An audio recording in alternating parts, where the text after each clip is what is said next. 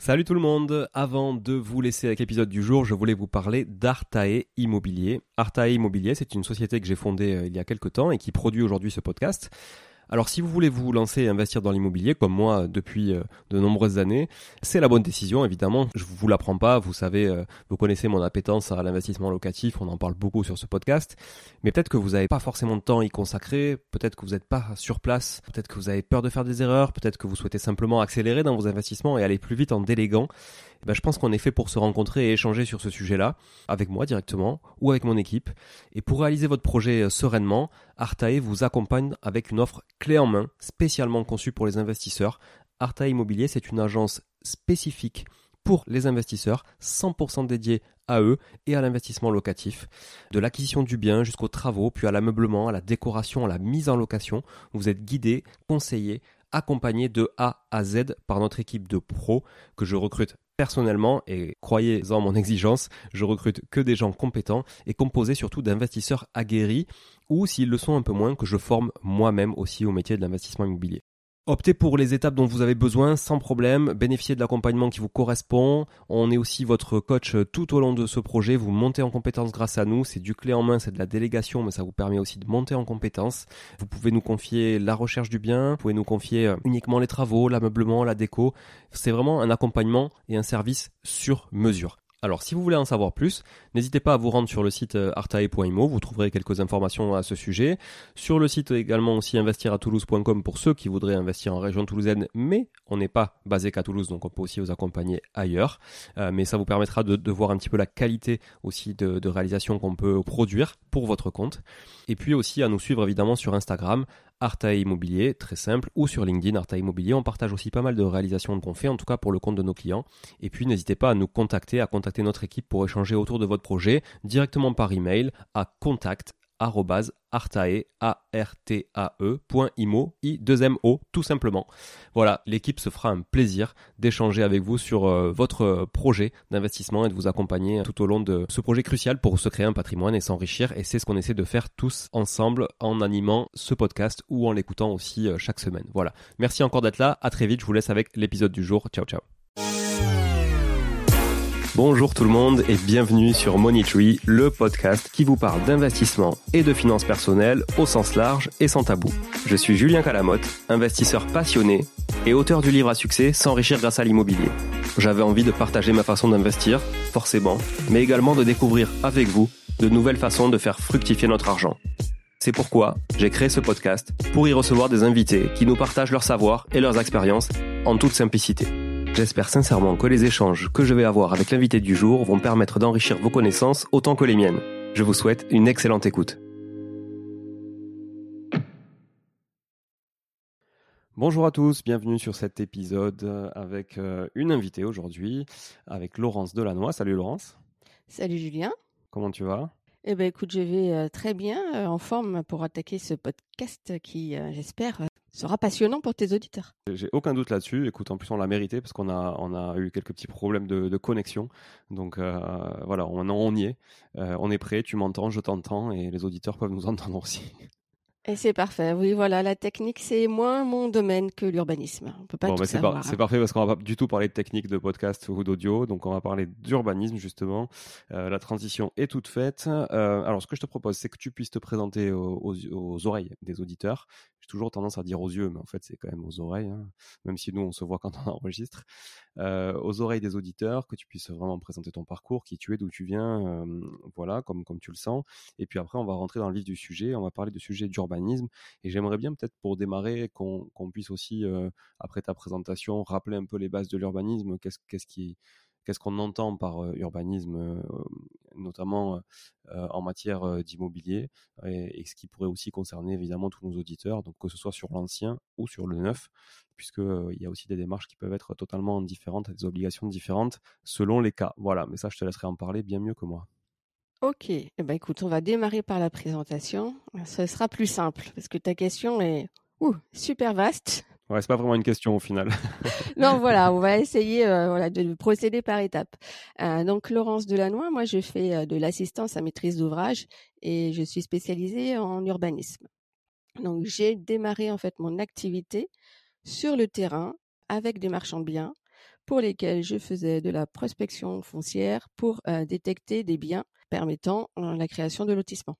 Donc je travaillais en partenariat avec les agences, je faisais toute l'analyse de faisabilité en lisant le PLU et après 18 mois d'activité, donc je n'avais pas de formation en, immobilier, si ce n'est que je gère une SCI familiale depuis un moment et que j'ai déjà fait des opérations. je me suis dit qu'il me manquait peut-être des billes pour mieux comprendre tout ça, donc j'ai fait une formation en droit de l'urbanisme, droit de la construction, droit immobilier. Donc j'ai un titre qui s'appelle responsable de programme immobilier. Et après ça, j'ai monté ma structure qui s'appelle Mon Analyse foncière pour accompagner les porteurs de projets sur le volet urbanisme de, leur, de leur projet. Donc concrètement, quand, tu dis les accompagner, ça consiste en quoi Si tu peux nous donner un ou deux exemples? Alors, il y a plusieurs possibilités. Soit c'est une étude de faisabilité complète par rapport à un projet. Par exemple, un investisseur veut diviser un bien, il veut savoir les places de stationnement, les normes, s'il n'y a pas de servitude de mixité sociale sur son bien, s'il n'est pas en zone de risque, inondation, ABF. Donc, c'est un audit complet qui va lui permettre de visualiser en fait toutes les contraintes et opportunités sur son bien. Sinon, je fais des accompagnements à la demande pour déchiffrer un article du PLU, pour accompagner au dépôt des autorisations d'urbanisme, accompagner en cas de refus. c'est très très large dès que ça touche le plan local d'urbanisme. Ok, donc l'idée c'est de, faire gagner du temps à, l'investisseur ou, ou, en tout cas au porteur du projet. C'est ça. En amenant une synthèse plus une interprétation aussi pour lui faciliter la, la tâche. Quoi. Oui, une lecture voilà, qui va lui dire exactement ce qu'il peut faire. Si la valorisation qu'il envisage est possible ou non. Si elle n'est pas possible, euh, quels sont les moyens de faire autre chose ou différemment Ok, très clair. Pour parler d'urbanisme, est-ce que tu peux nous, dire quelle est la définition de l'urbanisme, même si elle est très large, euh, mais est-ce que tu, peux nous dire de quoi on va parler aujourd'hui? Alors aujourd'hui, on ne va pas parler d'urbanisme au sens large. Hein. Moi, je ne suis pas urbaniste. Euh, on va parler de l'urbanisme, mais principalement des règles d'urbanisme, euh, qui sont les règles d'occupation du sol et que l'on retrouve dans le plan local d'urbanisme. Ça, moi, c'est vraiment euh, mon cœur de métier. L'urbanisme au sens large, c'est vraiment l'aménagement du territoire, l'aménagement des villes, mais c'est le domaine public. Moi, je suis sur le domaine privé. Hein. Les règles d'occupation du sol pour un propriétaire qui a euh, une parcelle, deux parcelles, trois parcelles, mais c'est l'urbanisme au sens privé, c'est pas l'aménagement du territoire, comme le font les urbanistes.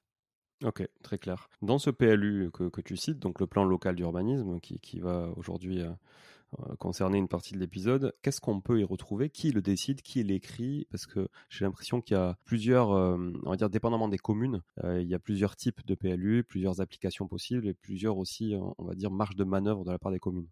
Alors le PLU, il y a donc les PLU simples, plan local d'urbanisme. Donc ça, ce sont les règles pour une commune.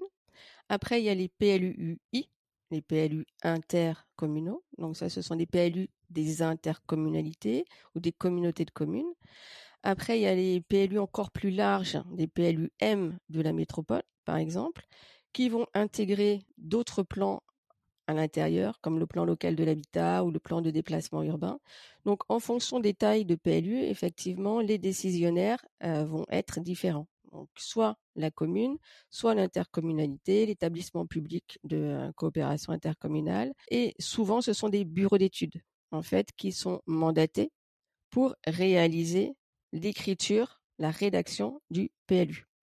Et à l'intérieur de ces bureaux d'études, on va retrouver tout corps de métier. Notamment, il va y avoir évidemment des urbanistes, mais aussi euh, des architectes, mais euh, également toutes les, les, parties prenantes, les politiques. C'est vraiment une équipe pluridisciplinaire pour mettre en place le PLU.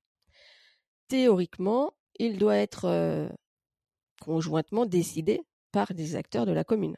Mais c'est vrai que c'est peut-être parfois, quand il y a des gros PLUI, des enjeux intercommunaux, le poids des petites communes face aux communes voisines n'est pas toujours facile, euh, peut-être, à faire entendre.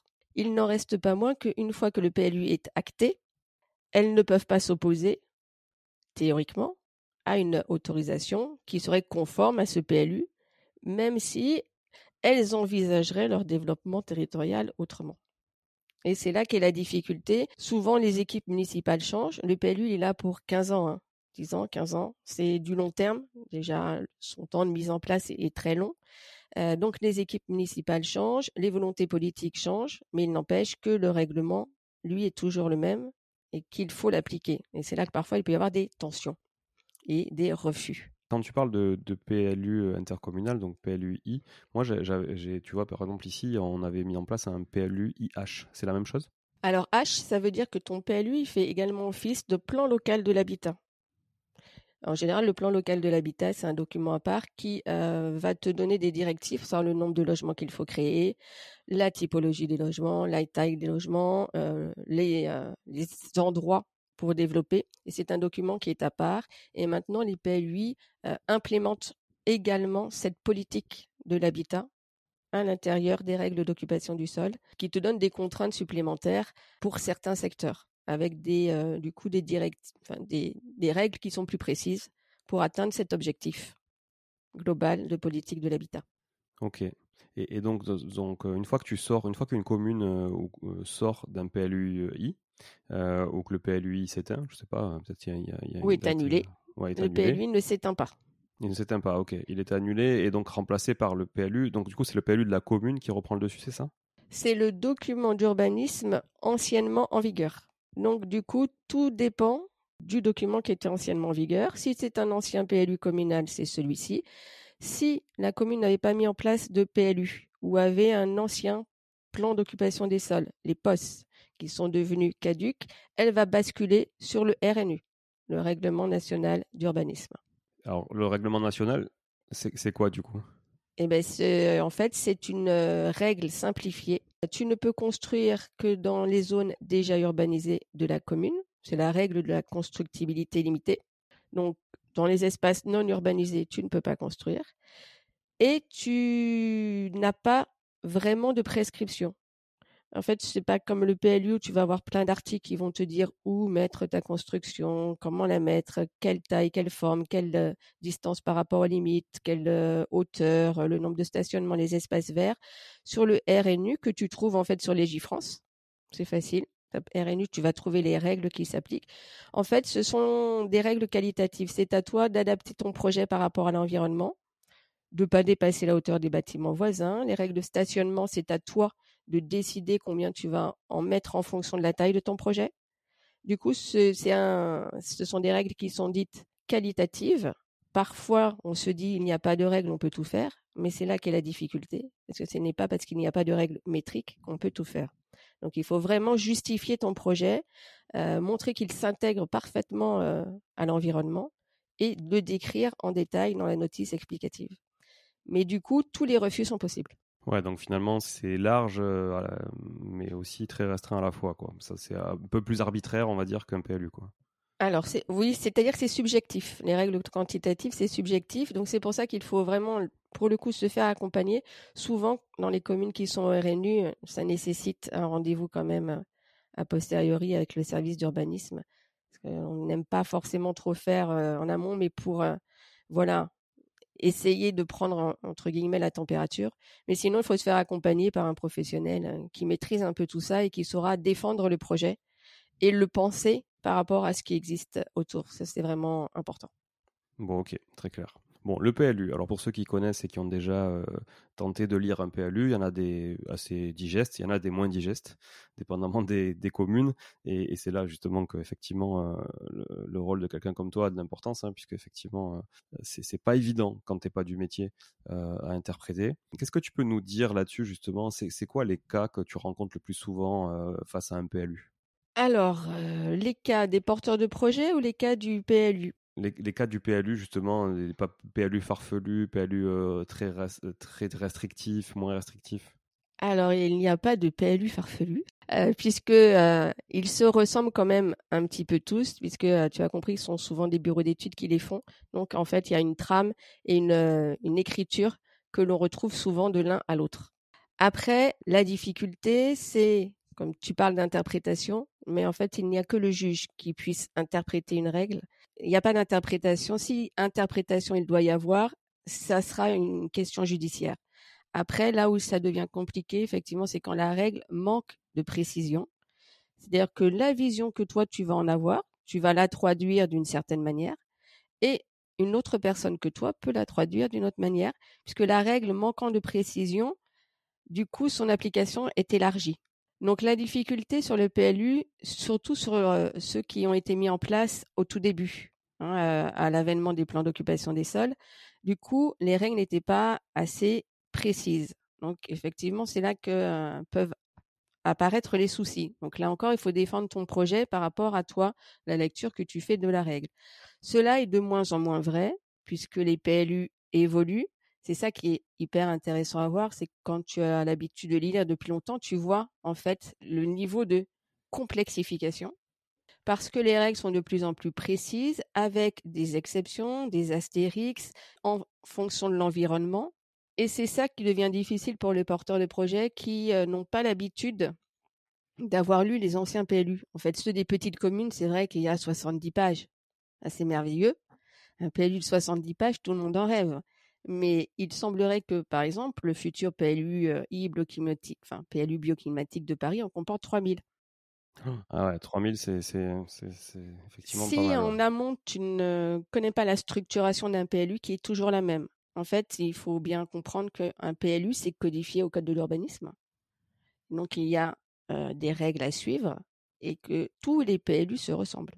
La structuration est la même. Donc, à partir du moment où tu connais la structuration, déjà, tu vas te retrouver dans toutes ces pages-là. Et quand tu as compris comment ça marche, tu es plus à même d'aller trouver l'information pertinente de manière plus rapide. Bien évidemment, on ne dit jamais en entier un PLU.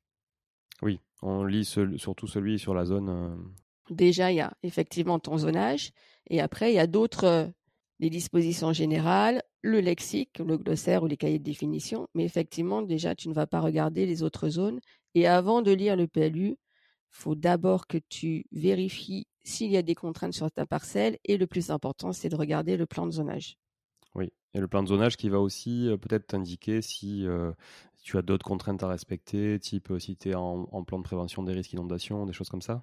Alors ça, tu l'auras pas sur le plan de zonage du PLU, parce que le plan de prévention des risques d'inondation, c'est une servitude d'utilité publique. Et les servitudes d'utilité publique, le plan des SUP, se trouve dans les annexes du PLU. Et tu fais bien d'en parler parce que ça, souvent, on, on oublie d'aller regarder les annexes. Mais réflexe, plan de zonage général, et après dans les annexes le plan des servitudes d'utilité publique, ce qui va te permettre d'avoir une vision déjà globale de ton bien, savoir la zone urbaine ou non urbaine dans laquelle il se trouve, les servitudes d'urbanisme, s'il y a un emplacement réservé, un espace vert à protéger, euh, des logements sociaux à faire, et les servitudes d'utilité publique. Est-ce qu'il est en zone ABF Est-ce qu'il est en zone de risque, euh, carrière, euh, que sais-je? Et après, tu vas lire la règle. D'abord, tu regardes les contraintes et après, tu lis la règle. C'est déjà comme ça qu'il faut s'organiser.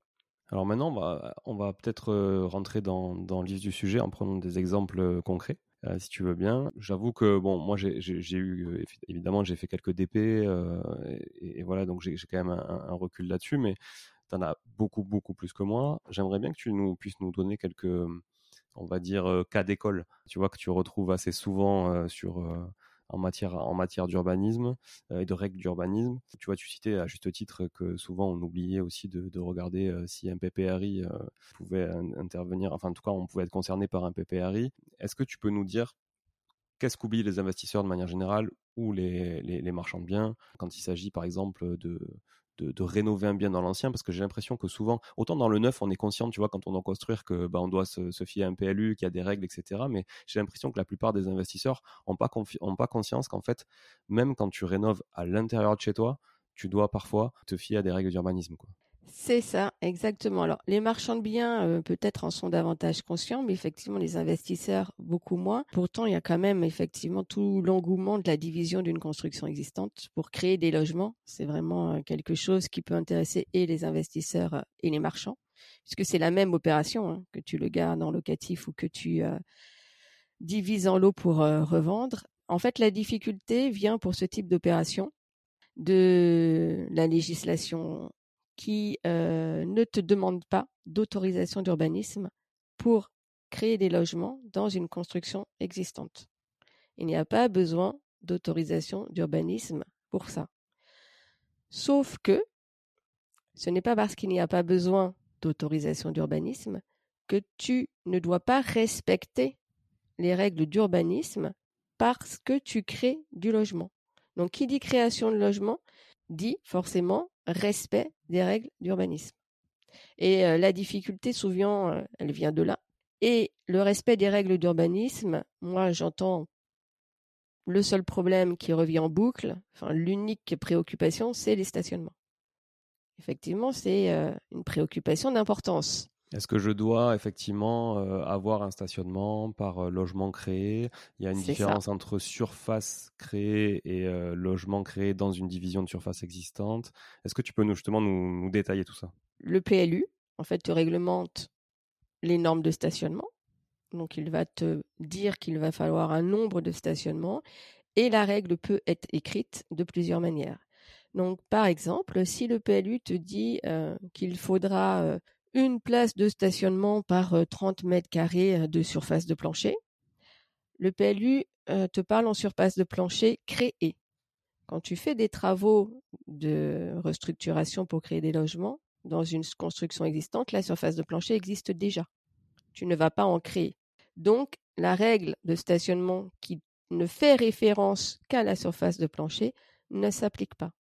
Si le PLU te dit qu'il faudra une place de stationnement par 30 mètres carrés de surface de plancher ou par logement, là, du coup, le ou et le fait qu'il y ait une règle qui s'applique au logement, là, tu vas devoir créer tes places de stationnement.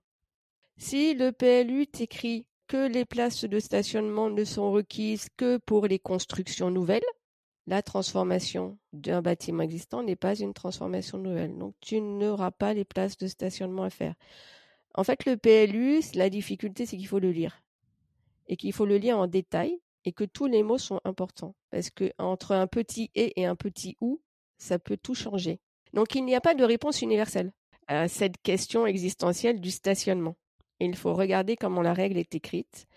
Ne pas non plus s'arrêter juste au nombre, mais regardez les normes de construction. Sinon, tu vas effectivement avoir les mêmes difficultés que ce marchand de biens qui avait eu un refus d'urbanisme pour une raison toute simple, c'est qu'effectivement, il créait des logements, sauf que le PLU demandait à ce qu'à partir de trois places de stationnement, celles-ci soient couvertes.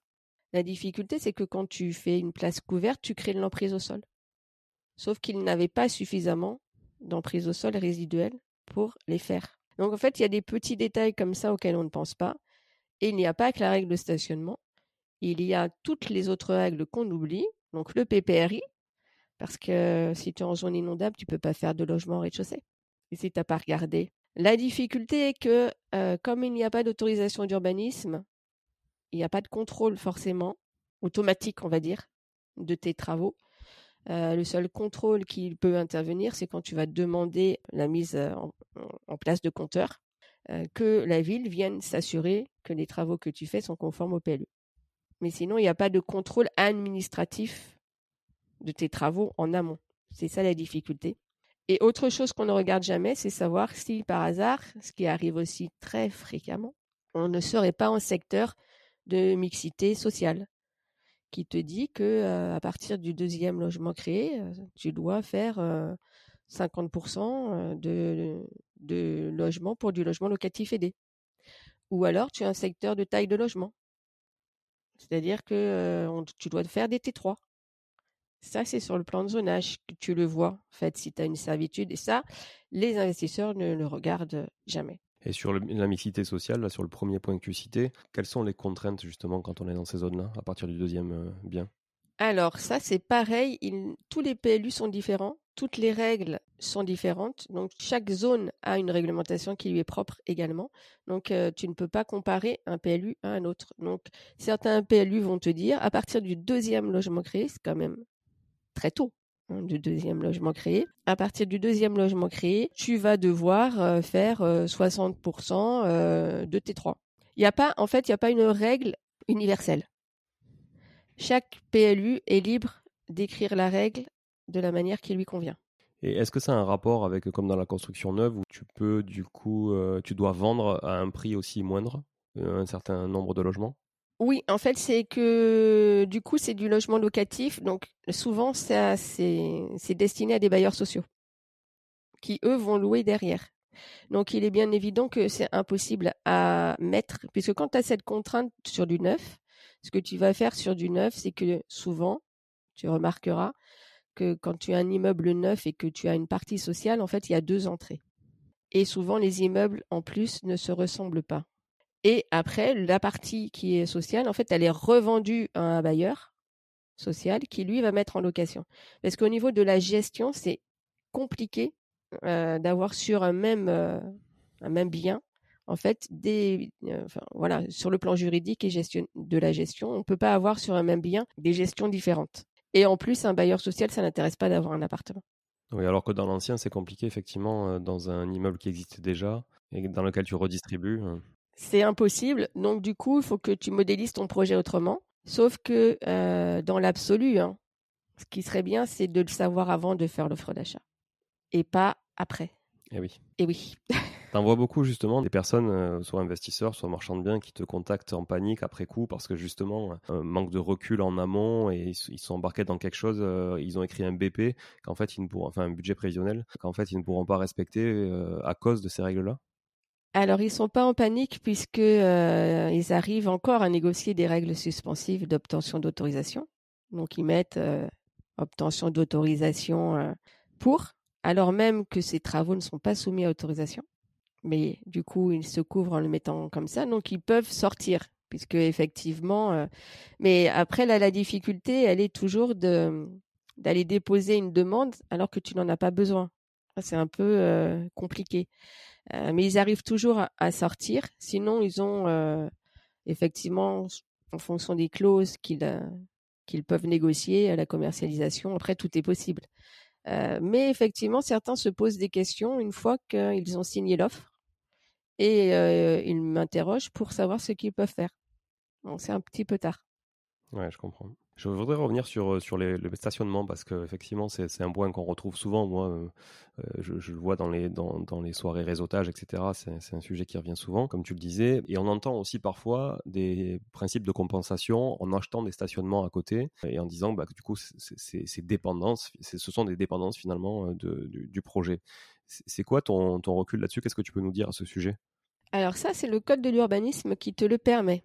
Donc ça, c'est pareil où que tu sois. Si tu ne peux pas créer effectivement les stationnements sur le terrain d'assiette, cette règle a une lecture en fait qui ça, supposerait que le fait de créer des logements, en fait, si tu veux, c'est ça qui génère le besoin de stationnement. Donc, on pourrait tout à fait te dire, oui, mais si vous n'aviez pas créé le logement, vous, en fait, vous n'auriez pas eu besoin de stationnement et vous n'auriez pas eu besoin de les mettre sur un terrain d'assiette à côté. Donc, ça peut être soumis aussi à, lectures différentes. Tout dépend si la commune a besoin ou pas de logement. Par contre, avant que j'oublie, on ne peut pas déroger au PLU. Donc, si le PLU te demande deux places de stationnement, la mairie ne peut pas t'en octroyer qu'une. Sauf si tu es en zone tendue, à moins de 500 mètres d'une gare. Mais sinon, autrement, on ne déroge pas au PLU. Donc, tu vas peut-être avoir ton autorisation à ton avantage, mais si tu as un recours, ce sera un retrait automatique. Donc tout ça, c'est à savoir. Donc effectivement, le code de l'urbanisme te permet de réaliser ces places de stationnement ailleurs, sur un autre terrain. Le PLU peut te dire la distance à laquelle doit se trouver ce terrain. En général, c'est 200-300 mètres. Ou alors avoir une concession à long terme dans un parc public ou dans un parc privé. Mais long terme, là encore, le code de l'urbanisme ne te, te, le définit pas.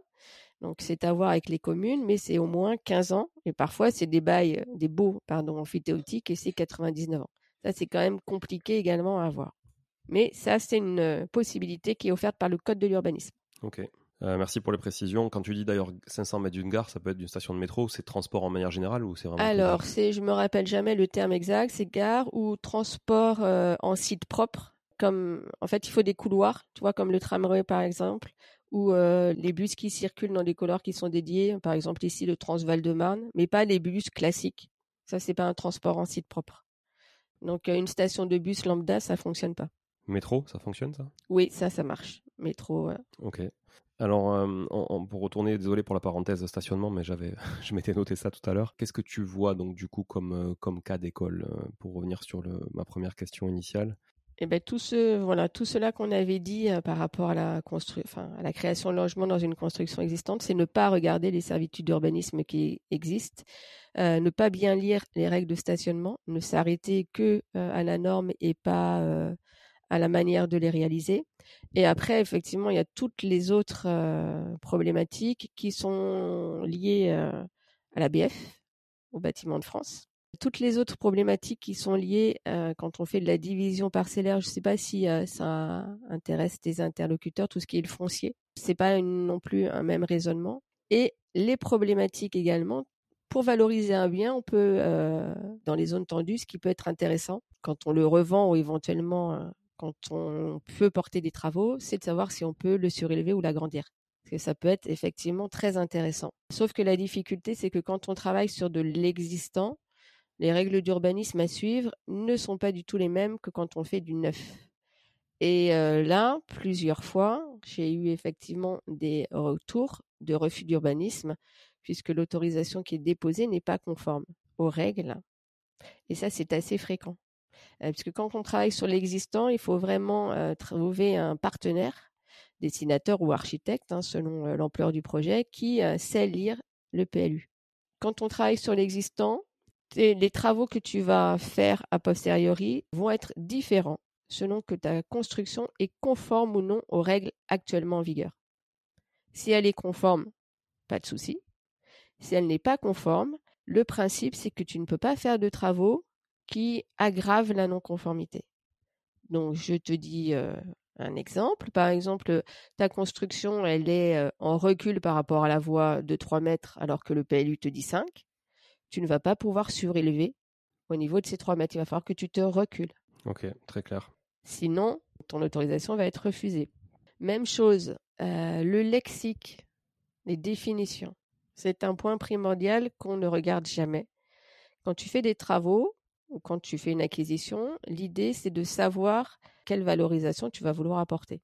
Donc là, on parlait d'extension. Une extension, le terme doit être défini dans le PLU. Je te donne un exemple. Si tu as une construction de 50 mètres carrés et que tu veux faire une extension de 100 mètres carrés, dès lors que ton coefficient d'emprise au sol te le permet, est-ce que, selon toi, c'est possible? Si tu as 50 mètres carrés, est-ce que tu peux faire une extension de 100 mètres carrés? Est-ce que tu me répondrais, Julien? Du coup, ça, ça triple la surface. Donc j'imagine qu'il y a un sujet de, de coef là-dessus, peut-être? Si ton, ton, emprise au sol est suffisante, est-ce que euh, tu te poses des questions pour savoir si euh, c'est possible ou pas, ou tu fais ton extension, tu déposes ton autorisation? Je sais pas, peut-être que je me dis dans le PLU, enfin, faut lire le PLU si effectivement, et si je lis le PLU, peut-être que euh, j'aurai justement un multiplicateur maximal de, création de surface euh, relativement à ce qui est déjà construit, quoi. Exactement. Sauf que ça, personne ne le lit et c'est un faux c'est dans le lexique que tu vas le trouver la plupart du temps. C'est-à-dire qu'on va te donner la définition de ce qu'est une extension et on va te dire que pour le PLU, une extension, c'est pas plus de 50% de l'existant ou une extension sera limitée à 30 mètres carrés. Sauf que si tu n'as pas lu cette règle, bah, tu vas déposer 100 mètres carrés et ça va être refusé. Donc c'était un, un exemple extrême. Mais en fait, voilà, la même chose, qu'est-ce qui est constitutif d'emprise au sol ou pas? Si tu veux faire une piscine, est-ce que c'est de l'emprise au sol ou pas? Normalement, oui, mais le PLU peut te dire que non. En fait, le PLU, ça peut être plein d'exceptions, plein d'exemples. Et la difficulté, c'est qu'il euh, n'y a pas, tu ne peux pas comparer d'un bien à un autre sur une même zone, puisque ce qui fait ta constructibilité, c'est ta zone, mais aussi la morphologie de ta parcelle, ce qu'il y a déjà ou pas dessus.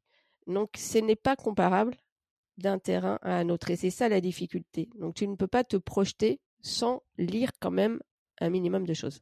Très clair, vraiment. Merci pour, euh, pour tout ça parce que effectivement, euh, on voit, tu vois, on constate que c'est plein de petits, petits détails, que chaque projet a vraiment ses spécificités, même comme tu le disais, au sein, même s'il est concerné par un même PLU euh, au sens large. Donc, ok, très très intéressant. Je voudrais revenir sur l'ABF parce que moi, je, je, ne travaille quasiment qu'en secteur sauvegardé ou, ou, en tout cas en périmètre.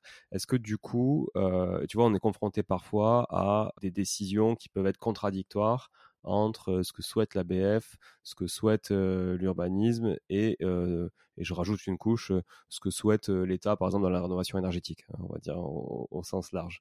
Là, c'est un problème. ABF et rénovation énergétique. Voilà, ça c'est un gros problème. Alors c'est n'est pas vraiment un problème d'urbanisme au final, parce que, enfin, sauf si on rentre vraiment l'ABF dans la case urbanisme, mais il a quand même un rôle au-delà, hein, puisque il fait partie, enfin il est là aussi pour préserver le patrimoine. Comment on peut arriver à jongler justement quand on a un secteur sauvegardé avec des services ABF qui peuvent être plus ou moins euh, ouverts? J'imagine que tu confrontes via, via notamment des projets de tes clients à des ABF qui sont très stricts et à d'autres qui le sont un peu moins et qui sont conscients qu'en fait, ils sont obligés de, lâcher un peu de l'Est parce que tout ne peut pas être fait. Alors, effectivement, ça dépend vraiment des régions. De toute façon, c'est comme euh, les services instructeurs. La difficulté, donc quand tu sais que tu es en ABF, euh, l'idée, effectivement, c'est euh, de modéliser ton projet. Et quand tu veux faire, alors tout dépend du bâtiment, évidemment, le code de l'urbanisme te donne la possibilité de faire une isolation par l'extérieur sur un bâtiment ancien, même si ton coefficient d'emprise au sol est dépassé. Il te laisse cette possibilité. Du coup, les règles d'urbanisme ne s'appliquent pas pour faire ton isolation par l'extérieur. Sauf qu'effectivement, quand tu es en zone ABF, l'objectif de l'ABF, euh, ça va être effectivement de préserver l'environnement euh, du monument euh, classé ou inscrit, ne va pas, parce que l'isolation par l'extérieur, ça fait un moment, ne va pas te refuser, mais va te donner des préconisations au niveau des matériaux à utiliser. La difficulté, c'est que souvent, tu euh, n'as pas un refus net, tu as des préconisations à suivre, mais ces préconisations font que le coût de tes travaux, il va exploser. Et c'est là la difficulté, c'est-à-dire que oui, tu peux, mais uniquement avec euh, certains types de matériaux. Bon, c'est vrai que ça a quand même pas mal évolué, mais du coup, tu ne peux pas savoir à l'avance. La difficulté, c'est qu'avec l'ABF, à moins d'aller les rencontrer, de prendre rendez-vous avec les CAUE, les, je, ne sais jamais, les, commissions d'architecture et d'urbanisme qui ont des permanences en fait qui sont gratuites. Normalement, tu peux aller les voir pour anticiper ce problème quand tu es en ABF. Mais il n'y a pas de prescription en zone ABF, enfin en périmètre des 500 mètres. Ce qui est différent quand tu es en secteur sauvegardé, quand tu es dans un site patrimonial remarquable, c'est deux choses complètement différentes. Donc, quand tu es en zone de périmètre inscrit, tu n'as pas de, règles, tu n'as pas de cahier des charges. C'est 500 mètres autour d'un monument, hein, c'est ça? Exactement. Donc, toi, ta bâtisse n'est pas protégée. Elle est juste dans un secteur à protéger puisque tu es en co-visibilité avec un monument protégé. Et la difficulté, c'est que tu n'as pas de cahier des charges tu n'as pas de règles à suivre. Donc, souvent, tu te retrouves avec soit un refus, soit des préconisations que tu n'as pas anticipées, mais parce que tu ne peux pas. Donc, l'idée, c'est d'aller avec peut-être son architecte ou son maître d'œuvre, solliciter un rendez-vous en amont pour déjà avoir effectivement une idée de ce qui peut être fait. Mais il n'y a pas de solution miracle. D'une personne à l'autre, ça peut être variable.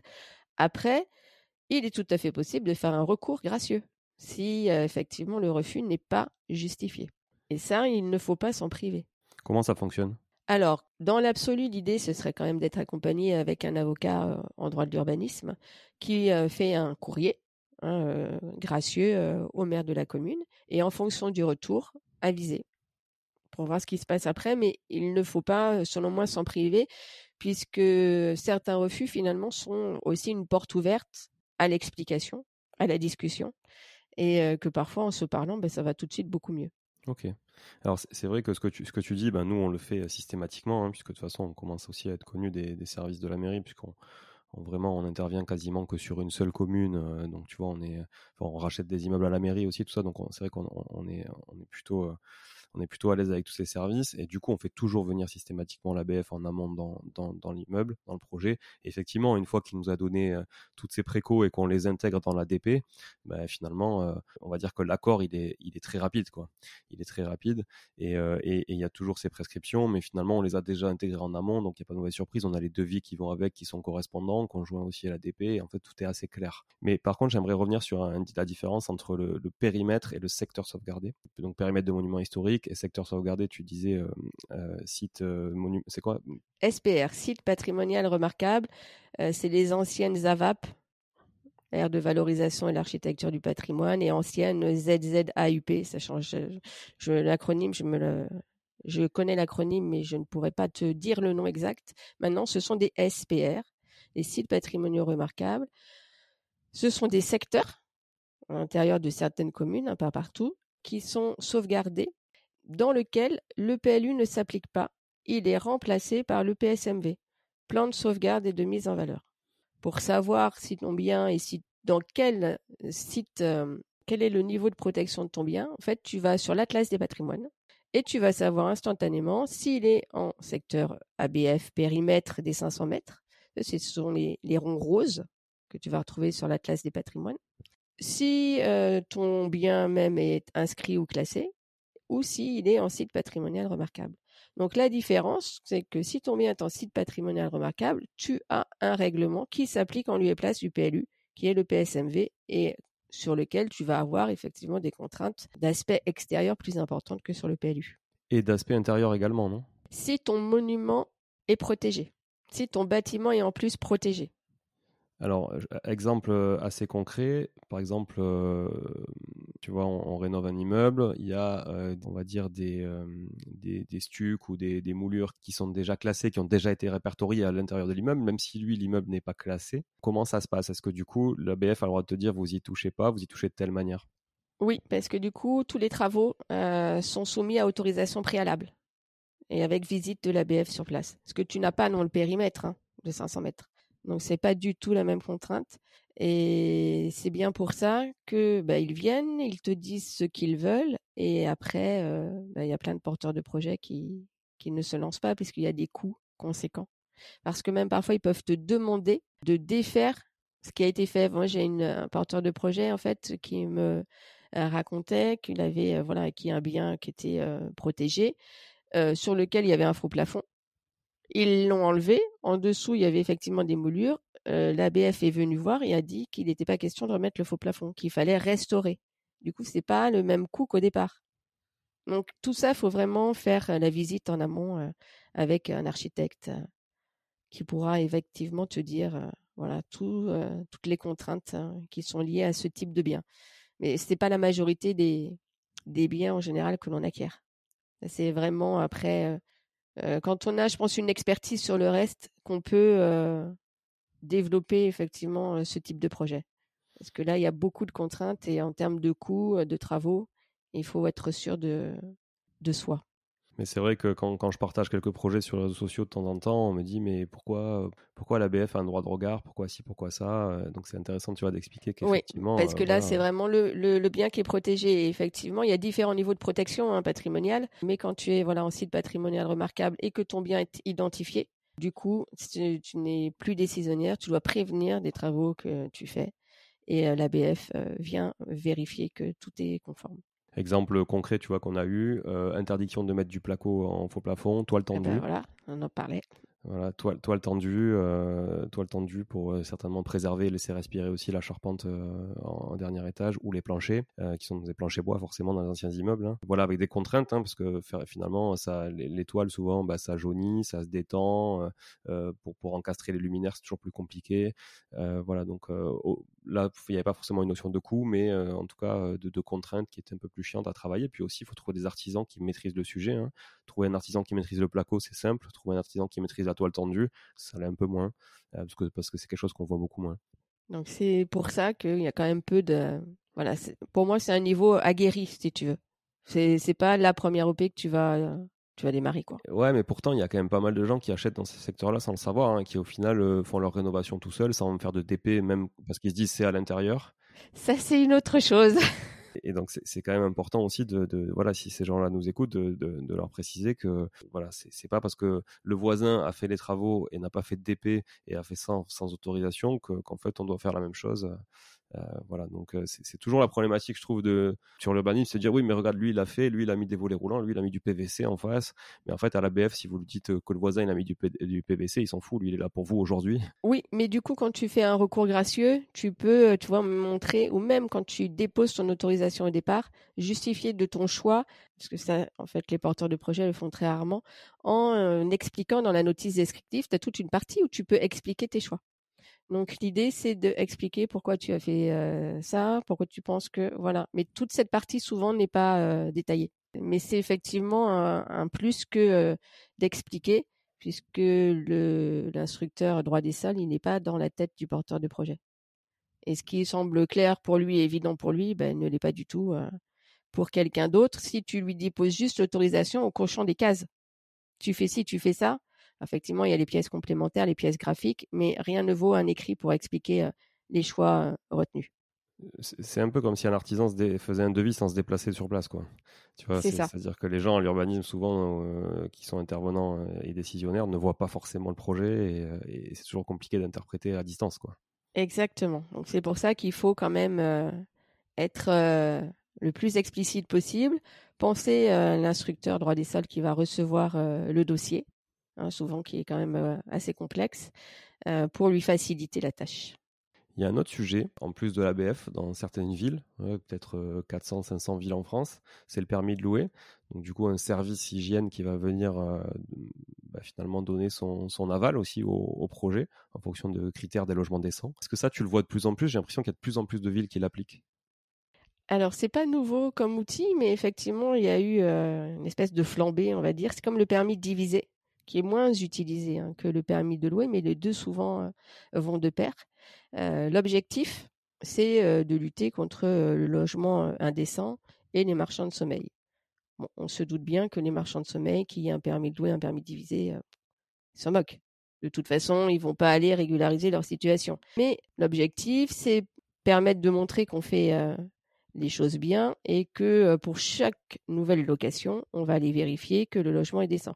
Ce qui est pas mal, moi, je trouve. En fait, il ne faut pas que les investisseurs, les marchands, enfin les porteurs de projets aient peur de ces outils parce que pour eux, c'est gage finalement de qualité de leur logement.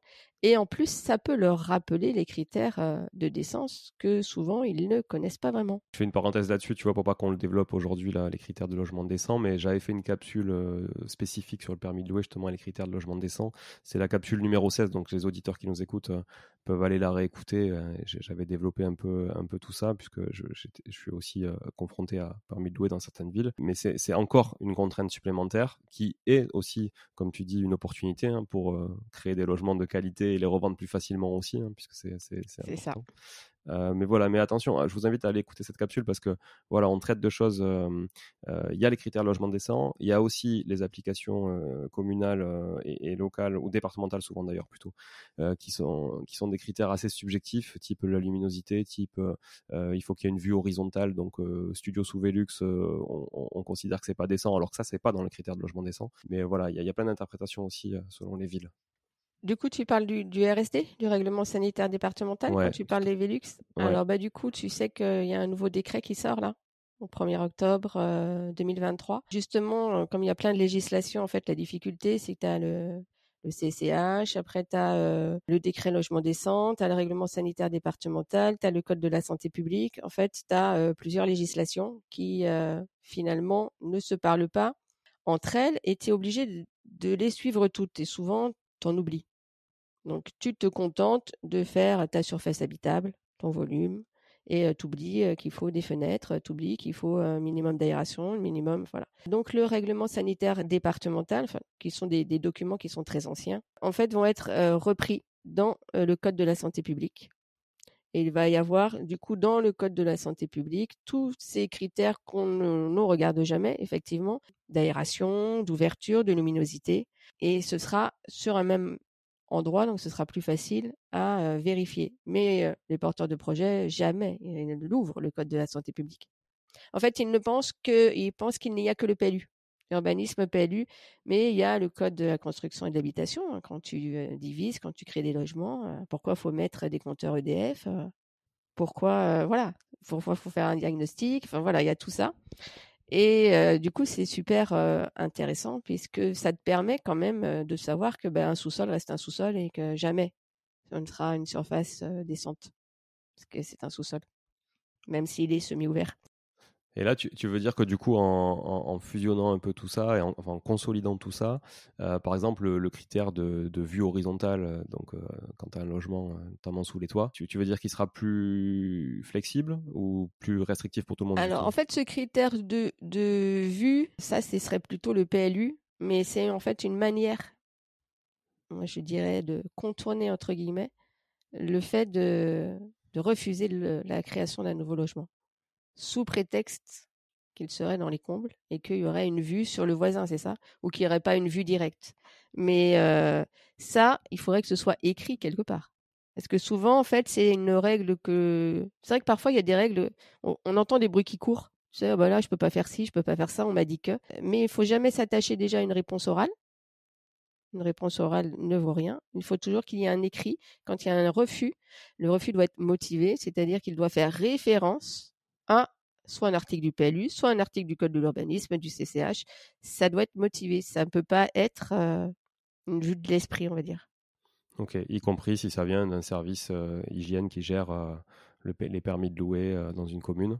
Ben, du coup, le service, le permis de louer, il faudra. C'est vrai que la difficulté aussi des permis de louer, c'est que chaque commune le crée à sa sauce, on va dire. donc, je ne saurais te dire ce qu'il y a exactement comme recommandation. L'idée, c'est de partir du principe que le logement doit être décent. je ne pense pas que euh, un logement sous les combles soit quelque chose euh, qui ne soit pas de critère de décence, étant donné tous les logements euh, à vendre ou à louer qui sont ainsi faits.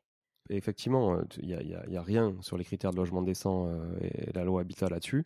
Par contre, il y a des communes dans lesquelles moi j'interviens qui vont te refuser un permis de louer si ton studio, c'est souvent un studio, respecte les critères de volume, de ventilation, d'électricité, de machin, de normes, il n'y a pas de souci. Mais par contre, s'il n'a qu'un Velux, donc une vue verticale et pas une vue horizontale, bah, du coup, ils vont te le refuser. Oui, mais ça, il faut qu'il s'appuie sur un texte. Qui a priori n'existe pas. Voilà. Donc s'il n'existe pas, eh ben, c'est là que, pour le coup, tu peux euh, faire un recours gracieux. Euh, tu peux pas euh, parce que si tu fais un refus qui ne s'appuie pas sur un texte, ça veut dire que tu vas pouvoir l'accorder à un et pas à l'autre. Tu vois ce que je veux dire? Donc ça, c'est du de l'aléatoire. Donc tu peux pas faire ça. Ok, très clair. J'aimerais traiter deux sujets encore. Le, premier, c'est est-ce que tu peux nous faire la différence entre une déclaration préalable, donc DP, et un permis de construire, un PC Dans quel cas on doit utiliser l'un et l'autre? Est-ce que ça c'est national ou est-ce que c'est en fonction des communes aussi? Non, ça c'est national. Alors effectivement, en fonction des communes, tu peux avoir des réponses qui ne sont pas les mêmes. Et euh, parfois des réponses assez euh, improbables. Mais non, ça c'est national. C'est la même chose partout. Donc euh, classiquement, on va schématiser la déclaration préalable. C'est quand tu fais pour une construction nouvelle au-dessus de 5 mètres carrés. Hein, tout ce qui est inférieur à ou égal à 5 mètres carrés de surface de plancher et d'emprise au sol, ça échappe aux autorisations d'urbanisme sauf quand tu es en zone ABF. ABF, c'est toujours euh, différent. Donc, les DP, donc supérieurs à 5 mètres carrés jusqu'à 20 mètres carrés de surface de plancher ou d'emprise au sol pour une construction nouvelle. Et quand il s'agit d'une extension, tu peux basculer jusqu'à 40 mètres carrés quand tu es en zone U d'un PLU et dès lors que la surface totale de ta construction ne dépasse pas 150 mètres carrés. Donc le permis de construire, ben, c'est tout ce qui est au-dessus, c'est-à-dire pour une construction nouvelle au-delà de 20 mètres carrés, et pour une extension, quand tu es en zone U d'un PLU, au-delà de 40 mètres carrés ou de 20 mètres carrés autrement. Donc ça, c'est vraiment pour schématiser. Euh, mais tu as d'autres déclarations préalables qui intéressent euh, les investisseurs et qui sont euh, celles dont tu vas avoir besoin pour créer un logement, par exemple, dans un garage. En transformation. Oui, mais du coup, c'est une DP qui est particulière, qui n'est pas la même que les autres. Pour transformer le garage en, surface habitable, en fait, tu vas créer de la surface de plancher. Donc, tu vas transformer plus de 5 mètres carrés de surface close et couverte en surface de plancher. C'est une autre appellation. Donc, en fait, entre DP et PC, ce qui va changer, c'est la surface de plancher ou l'emprise au sol créée. Voilà, tout simplement. C'est ce qui fait basculer de l'une à l'autre. D'ailleurs, tu vois, ce sujet-là, quand tu parles de transformation d'un garage en habitation, euh, moi, ça me fait penser du coup au changement de destination. Là-dessus, euh, sur le changement de destination, j'ai l'impression que c'est jamais très clair parce qu'il y a la destination au sens des impôts, la destination au sens de l'urbanisme. Laquelle prime et comment on peut s'y retrouver là-dessus parce que entre ce que va te dire le notaire, ce que va te dire le vendeur, ce que va te dire l'agent immobilier, bon, on va, dire que je, le fais dans l'ordre, hein, du, plus crédible au moins crédible. Qui il faut croire là-dedans Et même quand tu appelles l'urbanisme, des fois, ils ont du mal à te répondre, j'ai l'impression. Alors, je ne te dirai pas, il me faut me croire moi, mais il faut croire le code de l'urbanisme. Et euh, cette histoire de garage, je ne sais pas jusqu'à quand on en entendra parler. Il ne faut pas faire une demande de changement de destination quand tu aménages ton garage en surface habitable. Ok. Le garage est une annexe. Les annexes sont réputées avoir la même destination que la construction principale à laquelle elle euh, s'adosse, enfin la construction principale. Donc si ta construction principale c'est une maison, ton garage est qui est donc une annexe à ton habitation principale a déjà la destination habitation. Bien évidemment, si ta construction principale c'est un entrepôt, ton garage a la destination euh, entrepôt. Donc jamais de changement de destination pour un garage. Même si ton garage est plus grand que l'habitation? La surface du garage ne change rien à l'affaire. Ok. Très intéressant ça, tu vois. Je pense que beaucoup, euh, y compris moi d'ailleurs, on ne savait pas. D'ailleurs, quand j'achète et qu'il y a des grands garages comme ça qu'on transforme en habitation, je mets toujours une condition de changement de destination dans la promesse ou dans le compromis, ce qui m'arrange aussi hein, pour, sortir, comme tu le disais des fois. Voilà, ben c'est ça. ça peut servir. Sauf que quand tu fais euh, une DP de changement de destination et que tu vas changer la porte, ça va basculer en PC. PC dont tu n'as pas besoin. Donc PC, recours architecte, personne morale. Donc si tu peux éviter de passer par euh, l'architecte, par le PC, parce que tu n'as qu'une DP à déposer, sachant que, on est bien d'accord, c'est une DP transformation de surface close et couverte en surface de plancher, plus DP modification euh, des façades. Deux DP ne se transforment pas par miracle en PC. C'est uniquement changement de destination plus modification des façades ou des structures porteuses qui fait que tu bascules en PC, mais uniquement ces deux-là. Les autres, euh, non. Ok. Et le cas du, par contre, du local commercial que tu veux transformer en habitation, là, lui, il a une destination qui est déjà différente. Exact. Donc là, il faut faire une demande de changement de destination. Avant de faire cette demande de changement de destination, il faut vérifier si euh, le règlement de ta zone autorise la destination habitation. Et s'il s'agit d'un local en rez-de-chaussée, vérifier que tu n'as pas une petite servitude de mixité fonctionnelle donc un linéaire commercial qui t'interdit le changement de destination vers autre chose que du commerce. Ok.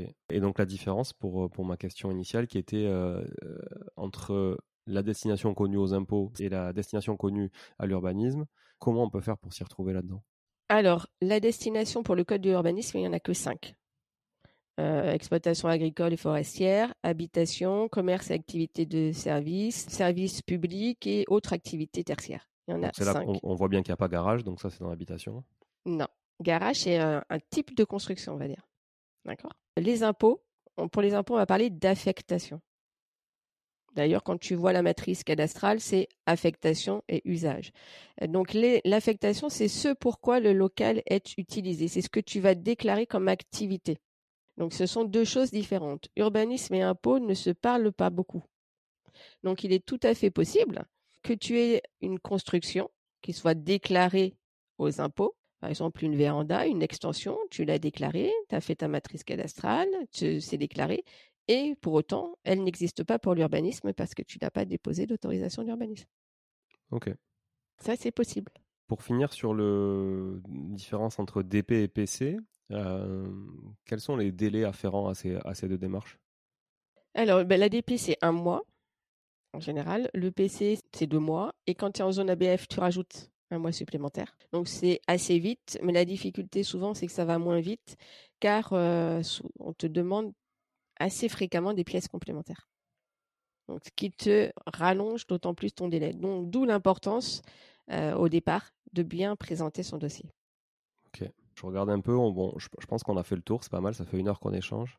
Oui, c'est pas mal là ouais, Je pense qu'on a fait un bon tour, un bon tour d'horizon des règles d'urbanisme, euh, même si effectivement on pourra en parler des heures parce qu'il y a plein de, cas intéressants à traiter, des exemples qu'on pourrait donner. Est-ce que tu vois une dernière chose à ajouter, Laurence, avant qu'on clôture cet épisode? Mais en fait, euh, non. Mais la seule chose, c'est vraiment euh, regarder le plan de zonage au départ le plan des servitudes d'utilité publique. Penser en fonction du projet que l'on veut faire qu'il n'y a pas que l'urbanisme qui intervient, mais qu'il y a effectivement d'autres règles. Et puis, euh, bah, se faire accompagner euh, de personnes qui peuvent euh, vous aider à comprendre les règles d'urbanisme si c'est pas clair. géomètre, architecte, autre ou moi. Parfait. Du coup, on peut te retrouver où? Ah bah, Tu me trouves facilement sur LinkedIn avec mon nom, Voilà, facile. Et il y a mes coordonnées, il y a tout. Tu peux m'envoyer un petit message ou prendre un rendez-vous pour discuter avec moi. Parfait. Merci beaucoup en tout cas pour tous ces échanges, Laurence. Eh bien, merci à toi, Julien, pour cette sympathique invitation. J'ai appris plein de choses. Mais je pense que tu sais déjà pas mal de choses quand même. Oui, mais tu vois, j'ai appris des trucs. Tu vois, l'histoire du garage, je ne connaissais pas. Euh, c'est très très intéressant. Puis un autre truc, là, il faudra que j'écoute l'épisode parce que tu vois, après, je, je passe toujours à autre chose. mais pas mal de pas mal de choses effectivement. Et je suis persuadé que les auditeurs ont appris beaucoup beaucoup aussi. Donc merci à toi, merci à tous ceux qui nous ont écoutés aussi, et à tous ceux qui nous écoutent régulièrement sur le podcast. Vous êtes de plus en plus nombreux. N'hésitez pas à partager cet épisode autour de vous parce qu'on a délivré beaucoup de valeur avec Laurence sur la partie euh, règles d'urbanisme. Donc euh, ça pourra servir au plus grand nombre. N'hésitez pas à contacter Laurence évidemment si vous avez besoin aussi d'accompagnement sur tous les sujets des règles d'urbanisme. Et puis laissez-nous un avis 5 étoiles aussi sur cet épisode, mais sur le podcast aussi de manière générale. Ça nous aide à, à grandir et surtout ça nous motive à, nous lever le matin pour vous donner toujours plus de valeur. Voilà, merci beaucoup, encore merci à toi Laurence et à bientôt. Bon, si vous êtes là, c'est que vous avez écouté jusqu'au bout et a priori l'épisode vous a plu. Si c'est bien le cas, n'hésitez pas à le partager autour de vous. Notez ce podcast sur Apple Podcast et Spotify en laissant un commentaire 5 étoiles. Je ne vous le répéterai jamais assez, mais c'est grâce à vous que ce podcast vit aujourd'hui et peut continuer de vivre en vous proposant un contenu toujours plus qualitatif. Merci encore. Je vous retrouve très vite sur un nouvel épisode de Money Tree. En attendant, je vous souhaite la meilleure des réussites dans vos projets et un bon enrichissement. À très bientôt.